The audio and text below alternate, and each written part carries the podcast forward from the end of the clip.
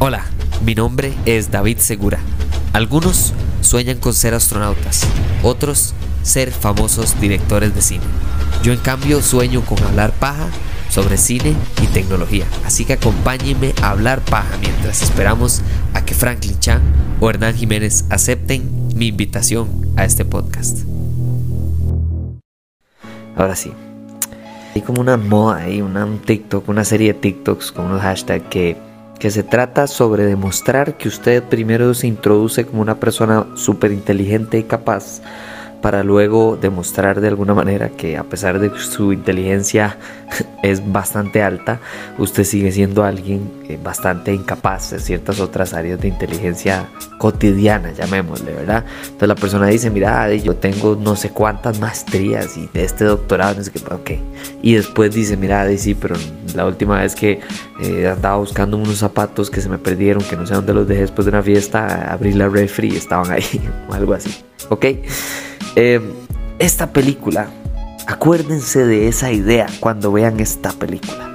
Hay personas tan inteligentes en unas cosas que son requete estúpidas en otras o o que esto es otra posibilidad, personas que la verdad es que no son super genios, nada más son inteligentes normal a, no tan inteligentes, que son capaces de hacerse pasar por mega inteligentes. Y eso es un engaño tan bien montado, tan bien maquillado, que funciona por un tiempo.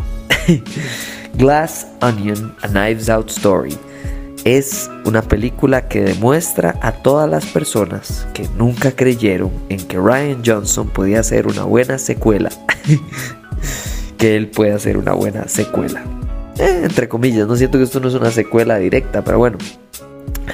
Es la segunda de tres películas, porque por cierto ya están grabando la tercera, o por lo menos produciéndola, no sé específicamente si ya la están grabando. y Ryan Johnson de verdad que agarra la primera película y la mejora en todos los aspectos posibles. La puesta en escena, mejor. El reparto, perdón, por no sé si esto toque algún nervio, pero mejor. El guion, mejor. El desenlace, mejor. El uso del personaje de Benoit Blanc, mejor. La manera en la que hay una sorpresa en, en la trama de la película, mejor. O sea, todo va mejor. Creo que lo único que no mejoró es la música, pero no porque estuviera mala, eh, para nada. Más bien por el contrario, porque la primera estuvo tan pero tan buena que la verdad es que en esta nada más está igual de buena. La primera de por sí es, y ya hablamos de eso, es una excelente película. Pero esta película les voy a explicar por qué es mejor. Es mejor por una razón, una sencilla razón, que es, que es la ejecución de todo lo que hace esta película. Pero específicamente yo creo que la manera en la que yo lo veo o puedo explicárselo a alguien si fuera a hacerlo por ende el podcast es por medio de dos personajes. Uno, que es el recurrente, que es Benoit Blanc.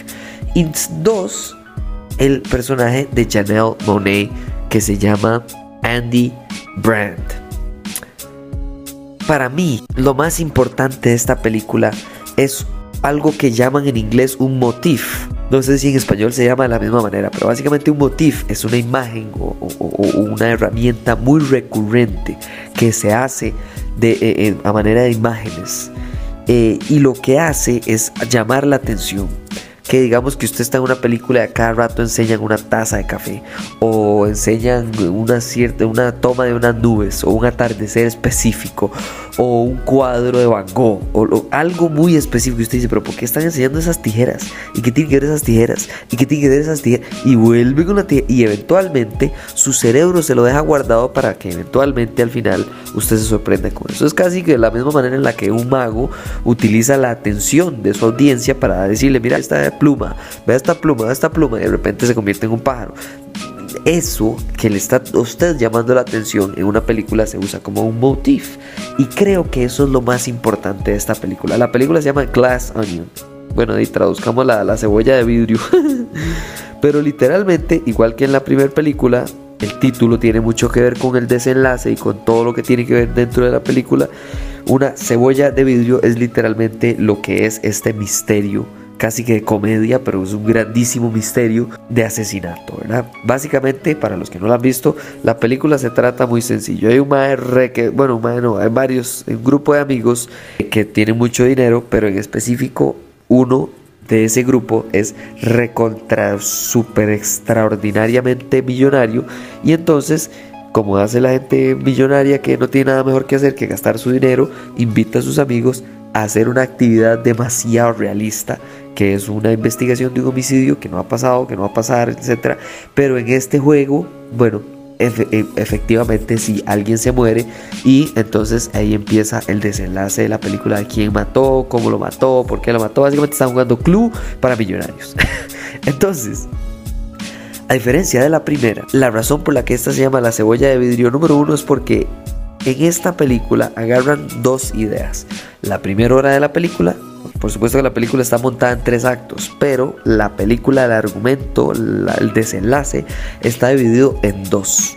La primera mitad de la película, más o menos una hora y diez, y la segunda mitad de la película, más o menos del mismo, la misma cantidad de tiempo. Y lo que hacen es algo que usted ha visto muchas veces antes, pero hecho de una manera exquisita. Y le enseñan a usted un montón de trama, llega hasta un punto específico de suspenso, de, de sorpresa, etcétera, de desenlace, y de ahí se devuelven a donde casi donde empezó la película de nuevo, pero desde otro punto de vista. Entonces usted empezó viendo al chofer del bus y, toda la trama del chofer del bus, de repente el bus no se explota y en ese momento que explota y usted no sabe qué pasó porque acaba de explotar el bus, se devuelven en lugar de ver al chofer del bus, ver a la persona, la última persona que se montó en la primera parada del bus cuando alguien montó una bomba en el bus, para que usted vea dos puntos de vista y usted vaya sumando piezas y piezas y piezas hasta volver a llegar al momento en el que el bus explota y usted lo ve totalmente desde otro punto de vista.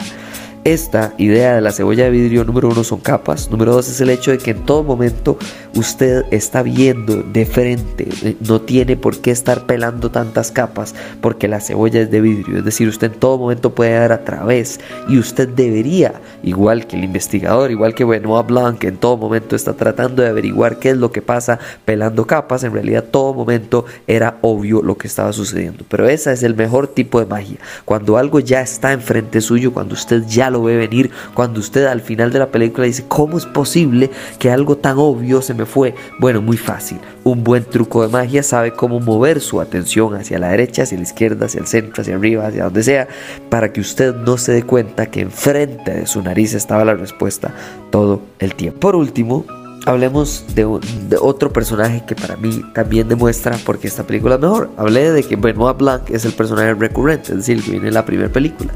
La segunda es, eh, ya les dije, que es el, personaje de Janelle Monet. Y es el hecho de que ella tiene como esta idea de dos caras, ¿me entiende? Como de que ella eh, está tan envuelta en misterio, que toque envuelta como una cebolla. Que, usted entonces como que le pone más atención de la que debería y, se le van, se le ciertos detalles que están de frente. Esta película agarra algo que usted ya conoce, Benoit Blanc, la idea del misterio, la idea de una persona inteligente que está tratando de averiguar, la idea de básicamente están jugando club, es decir, alguien de los que está aquí enfrente suyo hizo el, hizo el asesinato y usted no sabe con cuál arma y cuál es el motivo y lo que sea, lo que sea.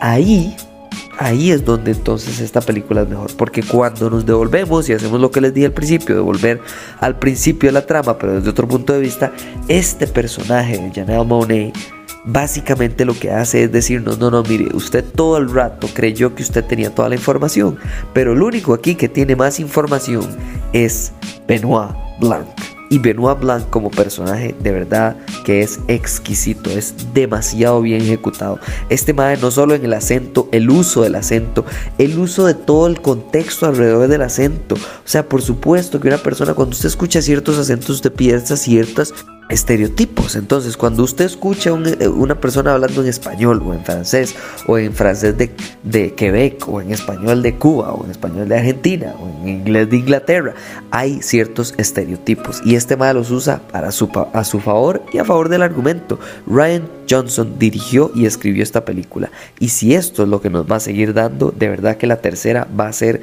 la mejor película de misterio probablemente de, no sé, del siglo XXI, porque de verdad verdad que es una manera muy efectiva y muy fluida. De verdad que sentí que esta es una película de más de dos horas y sentí que pasó volando. Por último, habría deseado con toda mi alma haber visto esta película en el cine, pero lamentablemente la vi desde la casa, en el tele, sí, como en audio y demás, pero en un tele. Y esta película Ojalá la podríamos haber visto en los cines como debería de ser, diría Martin Scorsese, pero la verdad, la verdad, disfruté la película muchísimo y la recomiendo demasiado, le doy una extraordinaria nota, no sé, le daría un 9 probablemente, un 9,5 de 10, pero para principalmente les recomiendo que si la van a ver, ojalá puedan conseguir en algún cine cerca de ustedes o en la pantalla más grande que tengan disponibles. Muchísimas gracias por escuchar este episodio, por apoyar durante el año. Feliz Navidad, Año Nuevo, todo lo que es cierre del año y nos hablamos en la próxima. Chao.